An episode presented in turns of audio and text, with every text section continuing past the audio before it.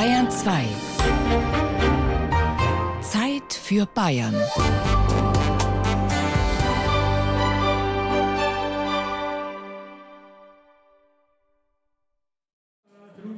jedes Jahr immer wieder aufs Neue ist spannend. Die Vielzahl von den ganzen Masken, die ganzen super Ideen, die entwickelt werden und alt und jung oder jeder ist beieinander und feiert. Ja, weil es ein ganz besonderer dabei ist, weil mit besonderen Masken und das passt da in wo Die Masken natürlich, weil so aufwendig sieht man selten wo. Höchstens von Professionellen, wenn irgendwas ein Perchenlauf ist oder sowas. Aber so von privaten Leuten, das sieht man sonst gar nicht. Fasching Samstagabend in der Bürgerhalle im Frauenau. Rabenvögel und Feen sitzen an den Tischen rund um die Tanzfläche. Hexen, Wipperdinger, Waldgeister und Teufelsgestalten. Über ihnen leuchten im Halbdunkel stimmungsvoll die glutroten Augen einer Fledermaus mit sechs Metern Spannweite. Überlebensgroße Eishexen und Eulen schmücken den Saal, bucklige Wilderer und Truden, schwarze Frauen und Männer ohne Kopf zig gruselige Pappmaché-Figuren, lauter kunstvolle Einzelstücke, gebastelt von den Frauenauern in den letzten Jahrzehnten. Die Masken aus früheren Jahren sind die Dekoration für den Saal. Das alles kennen die eingefleischten Ballbesucher, aber kurz vor der Maskenprämierung um 22 Uhr wollen sie vor allem eins wissen. Wer wird Rauhnachtskönig? Und? Kenne ich die oder nicht? man kann es halt echt nicht sagen. Man sieht das Gesicht nicht, also weiß nicht, wer drunter steckt. Es gehört zu den ungeschriebenen Gesetzen der Frauenaher Rauhnacht, die Kostüme so zusammenzustellen, dass sich die Konkurrenten um den Rauhnachtskönig nicht gleich erkennen. Tom Haider beispielsweise ist über 1,90 groß. Also muss er sich was einfallen lassen. Was ich auch schon gemacht habe, war so ein kleiner Zwerg. Da bin ich dann so auf den Hagelstecker die ganze Nacht gegangen ist mir Teil geschlafen, aber nach zwei Tagen war es wieder weg. Der 25-jährige Tom Haider ist einer der aussichtsreichsten Anwärter auf den Titel. In den letzten zehn Jahren war er immer unter den ersten drei. Dreimal sogar Rauhnachtskönig. Mit dabei ist seine Freundin Denise. Vor zwei Jahren sogar. Da hat es mich aneinander geführt und gefordert. Da haben wir einen Geier gemacht und sie war eine Hex. Und hat den Geier an der Ketten gehabt. Kettenpantel umgehängt um den Hals und hat mich nachgeschleift. Letztes Jahr haben wir, ein, wie haben wir es genannt, das wahre Gesicht. Das wahre Gesicht. Da schaut nämlich der Teufel aus dem Spiegel aus, wenn eine Frau malen, sie ist schön. Und den Effekt mit dem Spiegel habe ich nicht gewusst, wie wir sie bringen. Und letztes Jahr haben wir dann einfach so eine Klappen gemacht und haben so eine Spiegelfolie aufgepickt. Und ich war dahinter ganz in schwarz gehüllt und nur der Kopf hast gesehen. Auch dieses Jahr basteln die beiden wieder in der Halle der Zimmerei seines Vaters. Als Inspiration hängt neben ihnen das zwei Jahre alte Geierkostüm. Vom Geflügelhof habe ich Fliegel gekriegt, also ganze Flügel. Und die habe ich gerupft und habe jede Federn einzeln da aufgeklebt. Auf eine alte Felljacke hat er sie geklebt. So dicht, dass es wirklich aussieht wie das Federkleid eines Geiers. Man braucht immer jemanden zum Anziehen. Das ist, glaube ich, noch nie gegangen, dass man sich allein anzieht. ja. Und dann habe ich noch Handschuhe gehabt, auch mit Federn. Dann habe ich da die Schwungfedern gehabt. Der Kopf dazu. Und die Hosen. Und dann haben wir Strumpfhosen gemalt, dass ich Vogelfies kriege. Dieses Jahr stammte die Idee von Denise. Sie will zusammen mit Tom das kalte Herz aus Haufsmärchen darstellen. Da geht es darum, der Peter Munk, ein Kohlenbrenner, ein ganz armer Schlucker, geht zum Holländer Michel. Und das ist ein Riese und den mache ich. Das wird jetzt ein Riese, der wo ihm dann seine Seele gekauft und das Herz außerreißt. Und dann hat er halt Geld und ist nur noch kalt und hat das kalte Herz quasi eingesetzt. Wird einmal dann statt dem Herz ein Stein eingesetzt. Und, und ich mache quasi den Riesen und sie macht den Peter, sage ich jetzt einmal. Aha. Aber wie wollen die beiden das darstellen, das mit dem Herz herausreißen? Sie kriegt eine Brust oder eine Taschen eingeschnitten. Da ist so ein Herz drin, das Denise gerade macht. Und ich komme dann mit dem Messer, schneide es auf und reiße das Herz aus und setze den Stor rein. Für das Herz überzieht Denise einen gut Handteller großen, mit Wasser gefüllten Luftballon mit einem Netz aus Heißkleber. Dann wird das Wasser wieder rauslassen und dann haben wir praktisch nur das Gitter, das schaut dann ungefähr so aus. Das ist dann unser Gerüst und das wird dann mit ähm, Pergamentpapier ummantelt Zusätzlich haben wir noch eine kleine Elektroinstallation eingebaut. Das pulsiert dann. Also wir haben ein rotes Licht drinnen, das wo dann praktisch den Herzschlag darstellen soll. Tom formt währenddessen einen fast einen Meter hohen Kopf aus Maschendraht und beklebt ihn mit unzähligen in Kleister getauchten Zeitungsstreifen, die er später bemalen wird. Aus blauem Teppichfilz schneidet er den fast zwei Meter großen Kreis für die Huckrimpe aus. Woher kommt der Filz? Hat die Oma gehabt. Weil der Oma im Fundus findet man alles. Weil die Oma beim Theaterverein ist und die basteln da auch so Sachen. Alles, was man nicht selber hat, findet man bei der Oma. Schon die Oma und der Opa waren früher bei der Rauhnacht. Die gibt es nämlich schon seit 1951, erzählt Stefan Wagner vom Bayerischen Waldverein, der den Ball bis heute organisiert. Da hat man nach dem Krieg halt irgendwann einmal angefangen, dass man wieder ins normale Leben zurückkommt. Und dann haben sie der Heimatverein Frauenau, Drachenverein und der Waldverein ein bisschen zusammen da haben gesagt, okay, machen wir gemeinschaftlich eine Faschingsveranstaltung. Und dann hat der Hermann Erbe Vogel, der Künstler, der sich in Frauenau niedergelassen hat, hat die Anregung gebracht, ja, kann man es Rauhnacht nennen, das hebt sich von den anderen Veranstaltungen komplett ab. Und die ganze Vorstandschaft vom Heimatverein und vom Waldverein haben halt dann, ja, wie kann man das machen? Und durch das, dass er eher Künstler war, hat er so Vorschläge gemacht, ja, mit Holzschnitten, mit Dekorationen, mit Manschkeller. Und so haben sie dann einfach angefangen als Rauhnacht. Der Maler Hermann Erbe Vogel war nicht der einzige Künstler in Frauenau. Vor allem Erwin und Gretel Eisch prägten die Rauhnacht mit. Er gilt als Begründer der sogenannten Studioglasbewegung in Europa, deren Anhänger aus Glas Kunstwerke kreieren. Sie ist eine international renommierte Bildhauerin und Glaskünstlerin. Gemeinsam haben sie die Sommerakademie Bildwerk Frauenau initiiert und einen internationalen Treffpunkt für Glaskünstler mitten im bayerischen Wald im Umfeld der jahrhundertealten Glashütten und Glastraditionen geschaffen. Künstler und Einheimische haben aber immer auch gern gefeiert. Gretel Eisch erinnert sich gut an die Anfänge der Rauhnacht. Die Rauhnacht war was ganz Exklusives im Eibelsaal, weil die fand am Mittwochabend statt und da konnten ja viele Leute nicht hingehen. Die mussten ja aufstehen wieder in der Früh, bis auf so einen ganz harten Kern um dem Vogelhermann rum. Und es waren die Glasmacher von der Heng, die ihn sehr gemocht haben. Und die sind dann vom Fest in der Früh um drei, vier gleich in Tüten gegangen und haben dann gearbeitet. Von Gretel Eisch stammt die riesige Fledermaus, die bis heute den Mittelpunkt der Saaldekoration bildet. Noch liegt sie im Dachboden der Bürgerhalle. Ist natürlich durch die Jahre zerfledert worden. Dann haben wir einen Kopf neu gemacht, dann hat man Fliegel neu gemacht. Dann hat man wieder geflickt und wieder geflickt. Das ist ja nicht so, dass wir gerade wegwerfen, sondern wir reparieren, wo es gerade geht, damit auch die Maskentradition überliefert wird. Rauhnachtsorganisator Stefan Wagner den in Frauenau jeder nur Hadei nach seinem Hausnamen nennt, hat Schwarz-Weiß-Fotos von den ersten Jahren. Darauf sind vor allem Hexen mit selbstgebastelten Gesichtsmasken zu sehen. Die Einheimischen haben natürlich momentan nicht gewusst, wie soll ich mir jetzt verhalten auf dieser Rauhnacht, weil sie haben so gewöhnt, dass sie halt auf den Faschingsball gehen, als Cowboy, als Indianer, als irgendwas und haben halt dann ein bisschen umdenken müssen, dass ich mir halt dann auch selber eine Gesichtsmaske mache oder dass ich halt einmal ein Gewand anziehe dazu. Und so haben halt die Masken entstanden, die wir im Prinzip heute haben. Vor allem wusste niemand so recht, woraus man Masken bauen kann, erinnert sich Stefan Haider. Der Zimmerer ist der Vater von Tom und schon sein Vater war ein Rauhnachter. Eigentlich wollte jeder, aber keiner hat recht gewusst, wie macht man das.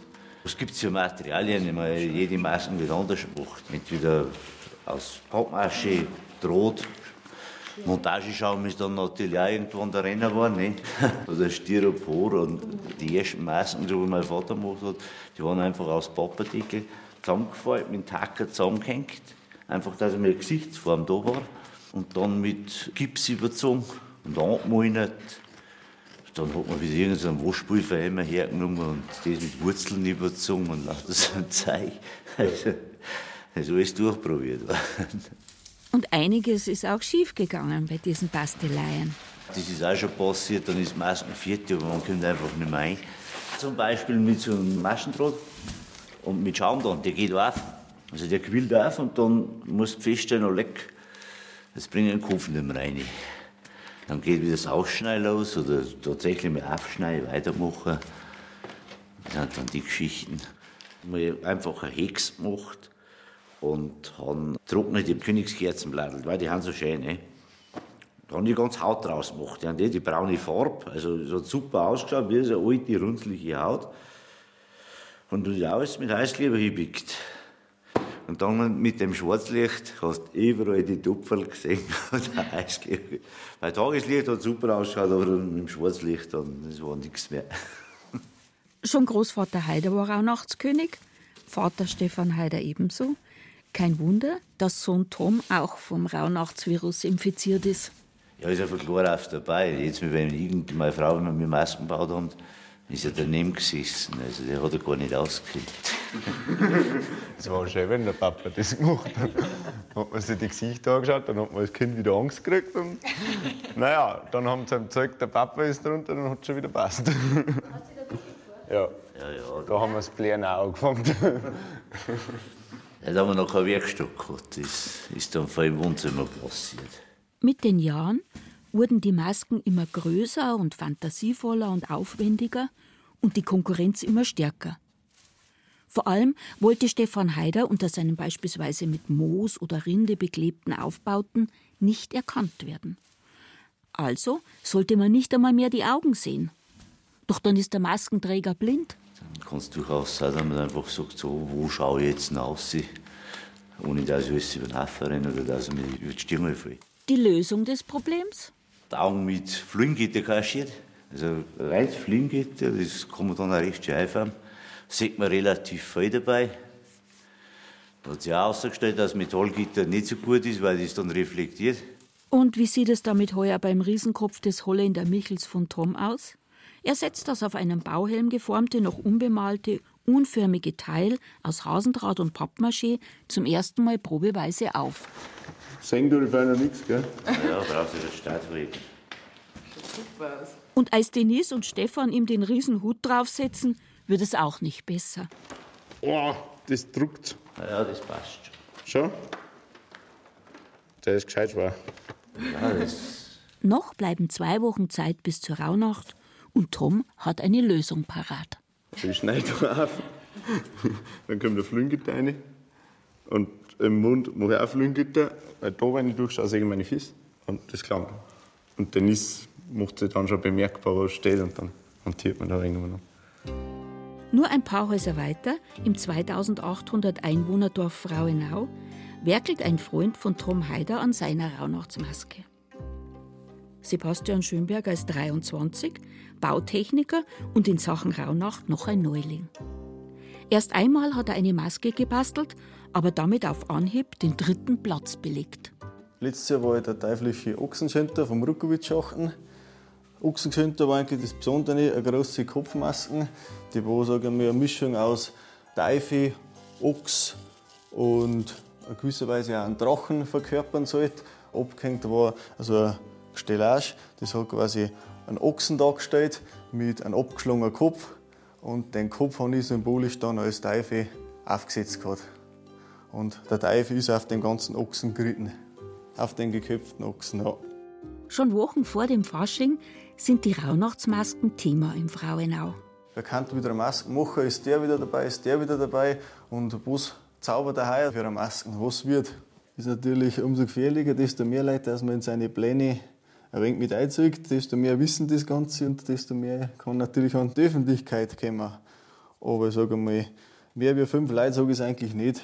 Das war meine Schwester, meine Freundin und vielleicht noch meine Leute. Und Oma und Opa natürlich, denn ich verzeihe es auch, was ich mache. Aber ansonsten weiß das keiner.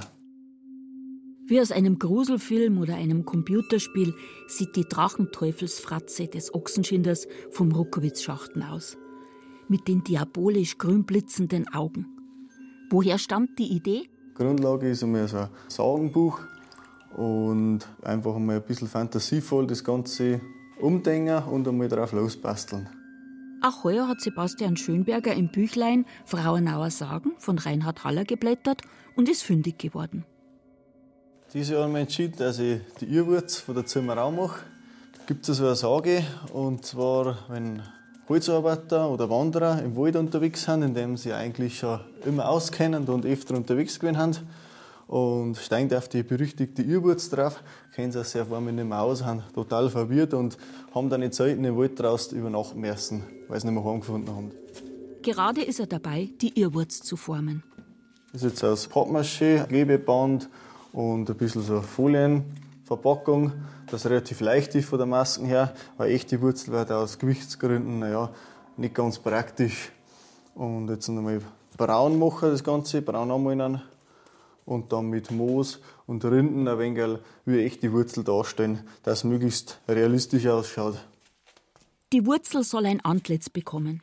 Dafür muss Sebastians Schwester Lisa herhalten. Er belegt ihr Gesicht mit den gipsgedrängten Stoffstreifen, die dann aushärten. Es ist sehr kalt und man kann eigentlich nicht drehen. Das Gesicht und die Wurzel befestigt Sebastian an einem alten Buckelkorb, ein Familienerbstück. Der Onkel der Mutter hatte sie nach dem Krieg bei der Flucht aus der damaligen Tschechei auf dem Rücken. Mit einem eingebauten Gelenk macht Sebastian die Irrwurz beweglich und führt sie unter seinem Schuh durch. Uralte Wanderschuhe, die er auf dem Dachboden seines Elternhauses gefunden hat. Wenn Tom und Sebastian sich treffen, geht es natürlich auch um die Rauhnacht. Ich weiß gar nicht, was er macht. Er sagt mir nichts. Er fragt zwei, was machst du denn? Dann sage ich, sage ich nicht. Ja, ich sage das auch nicht. Tom ist auf alle Fälle der Favorit. Sebastian der Außenseiter. Sehen Sie sich als Konkurrenten? Wir haben einen Freund. Sporteln ein wenig von Wandern. In dem Fall kann man vielleicht von Konkurrenz sprechen. Denn eins ist beiden klar. Natürlich wäre es schön, wenn man einmal einen Rauhnachtskönig gewinnen und meinen ersten Platz belegen hat. Da gibt man alles dafür. Gewinnen wollen wir schon. also wenn ich mit, dann mag ich auch gewinnen. Das ist entweder gescheit oder gar nicht. Und trotzdem geht es den beiden jungen Männern noch um mehr. Traunacht ist in Frauenau Tradition und als junger Mensch möchte ich auch beitragen, dass die Tradition von den Masken und von dem Maskenball aufrechterhalten wird. Und wenn es Zeit hergibt, möchte ich Masken machen, es macht mir Spaß. Einfach kreativ da ein bisschen ausleben in die fantasievollen Gestalten. Die Zahl der Maskenträger und Ballbesucher hatte in den letzten Jahren leicht abgenommen. Immer weniger Frauenauer machten sich die wochenlange Bastelarbeit. Doch jetzt scheint eine neue Generation an Rauhnachtern nachzukommen. Was das Wichtigste ist bei der Maske, wissen Sie genau. Es kommt auch auf die ganze Ausstrahlung von der Masken, dass von den Leuten erkannt wird, was es widerspiegeln sollte, wie sich die Masken zum Zeitpunkt auch bewegt durch den Raum, dass man das lebt, was man da steht. Die Idee muss gut sein. Man muss es halt eigentlich gut verkaufen können. Genau. Das Thema muss erkennbar genau. sein. Und man muss nicht so ein riesen Gesicht machen. Es klangen auch so kleine Gipsgesichter. Wenn das funktioniert und gut ausschaut und zusammenstimmt mit dem, was man sagt, was man darstellt, kann man genauso gewinnen als wie mit einem riesigen Korpus oder so. Auf Neudeutsch gesagt, die Performance muss stimmen. Das erklärt zwei Wochen später am Faschingssamstag, kurz bevor die Rauhnacht beginnt, auch Stefan Wagner, der Hardai. Ja, meine gute Chancen, das kann man überhaupt nicht sagen. Also, ich sage mal, der, der sich am besten darstellen kann, der gewinnt. Nicht die schönste Maske, sondern einfach der, der sich darstellen kann. Es kann eine Riesenmasken sein, der nur umeinander steht auf der Tanzfläche herin, der hat normalerweise keine Chance, weil er halt da steht wie so ein Baumstumpf. Und dann hast du eine kleine, filigrane Masken, die umeinander mankelt, die wirklich das spielt, was es ist. Und der hat die größten Chancen. Also das werden wir dann noch sehen, wie es wirklich wird. Wie immer bei der Rauhnacht trägt der gemütliche Weidler ein weißes, langes Nachthemd, eine rote Langhaarperücke und ist weiß geschminkt. Der Hadai wirkt völlig unaufgeregt, bevor es losgeht. Aber der Schein drückt. Gespannt wie ein Jahr, weil man es nicht weiß, wie er kommt. Du hast teilweise jahrzehntelang die gleichen, die immer wieder kommen und immer wieder kommen. Und auch erste, zweite, dritte Preise rahmen. Und dann hast du eine, die kommen das erste Mal und haben auf Anhieb haben sie Weihnachtskönig. Also das kann man nie sagen. Draußen auf der Straße vor dem Eingang der Bürgerhalle haben sich Schaulustige versammelt und endlich kommt die Irrwurz auf sie zu. Sebastian mit der völlig verwirrt aussehenden Gipsmaske vor dem Gesicht und einem Stab in der Hand, an dem sich die Wegweiser in alle Richtungen drehen. Er ist guter Dinge. Irgendwas unter Platz 1 bis 3, sage ich mal, war richtig schön. Podest dürfen drin sein. Weil ich mit meiner Arbeit zufrieden bin, was alles da hingehauen hat und ich hoffe, die Leute gefällt es, der Jury gefällt es und dann haut das hin. Applaus für Sebastian von den Schaulustigen. Kurz darauf kommt eine über 2,50 Meter große Gestalt die Straße entlang. Der grässliche Holländer Michel aus dem Märchen Das kalte Herz, begleitet vom armen Köhler Peter Munk. Tom fühlt sich nicht zu 100% wohl in seiner Maske. Aber da muss er jetzt durch. Ich sehe halt alles über mir nicht und das ist komisch, weil du nicht weißt, wie hoch du bist und deswegen hat man ein paar Leute dabei, die dirigieren. Ich weiß nicht, wie groß bin ich, 2,50 wahrscheinlich, aber das wird schon gehen. Der Hut ist ja größer als die Leute. Auch bei ihm wird geklatscht. Aber dann kommt eine noch spektakulärere Gestalt. Ein menschengroßer Truthahn, der sich schüttelt und aufblustert. Große Konkurrenz für Sebastian und Tom. Dann eine Gruppe weiße Geisterspinnen. Dahinter eine kleine zierliche Hexe. Eine Gruppe Wolperdinger Vögel. Der Saal füllt sich.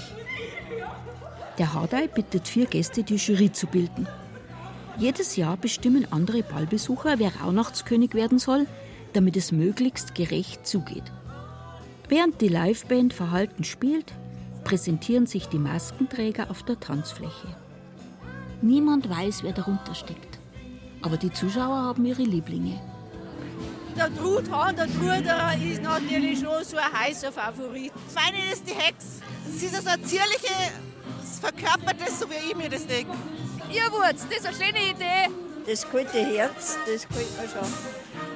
Das ist ein Einfall, weil ich ich würde sagen, der Truthahn, weil er nicht bloß groß ist, sondern auch ganz viele Details hat. Auch die Füße und die Federn. Und ich finde jetzt ein Truthahn nicht schlecht. Schaut auf jeden Fall sehr aufwendig aus. Die Jury bewertet Idee, Ausführung und Performance. Und am Ende entscheidet sie genauso wie das Publikum. Rauhnachtskönig 2019 mit 19 Punkten von möglichen 25. Der Ruderer. Ich würde, wenn möglich, die Maskenträger bitten, sich zu demaskieren, damit man weiß, wer es ist. Wer ist in dem Fall der Gildner Reinhard der Gicke? Reinhard Gildner ist eine der Legenden bei der Frauenauer Rauhnacht.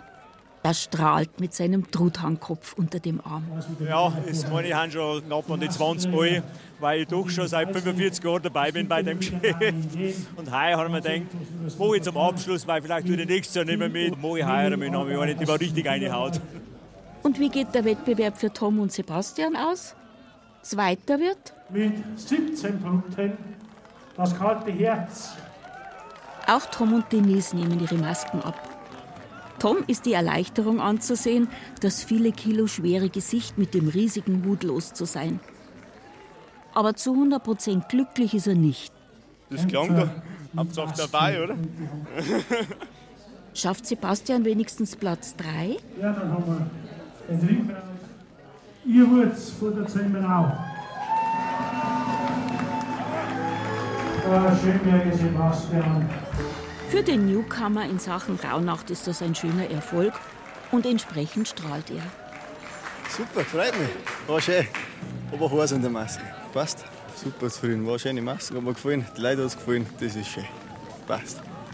Aber egal ob Rauhnachtskönig, zweiter oder dritter Platz, jetzt nach der Maskenprämierung können Tom, Denise und Sebastian wie alle anderen Ballgäste tanzen und feiern bis in der Früh und die Frauenauer Rauhnacht noch mal ganz anders genießen. Mit den Gedanken sind sie schon bei der Maske fürs nächste Jahr. Da werden sie wieder alles geben.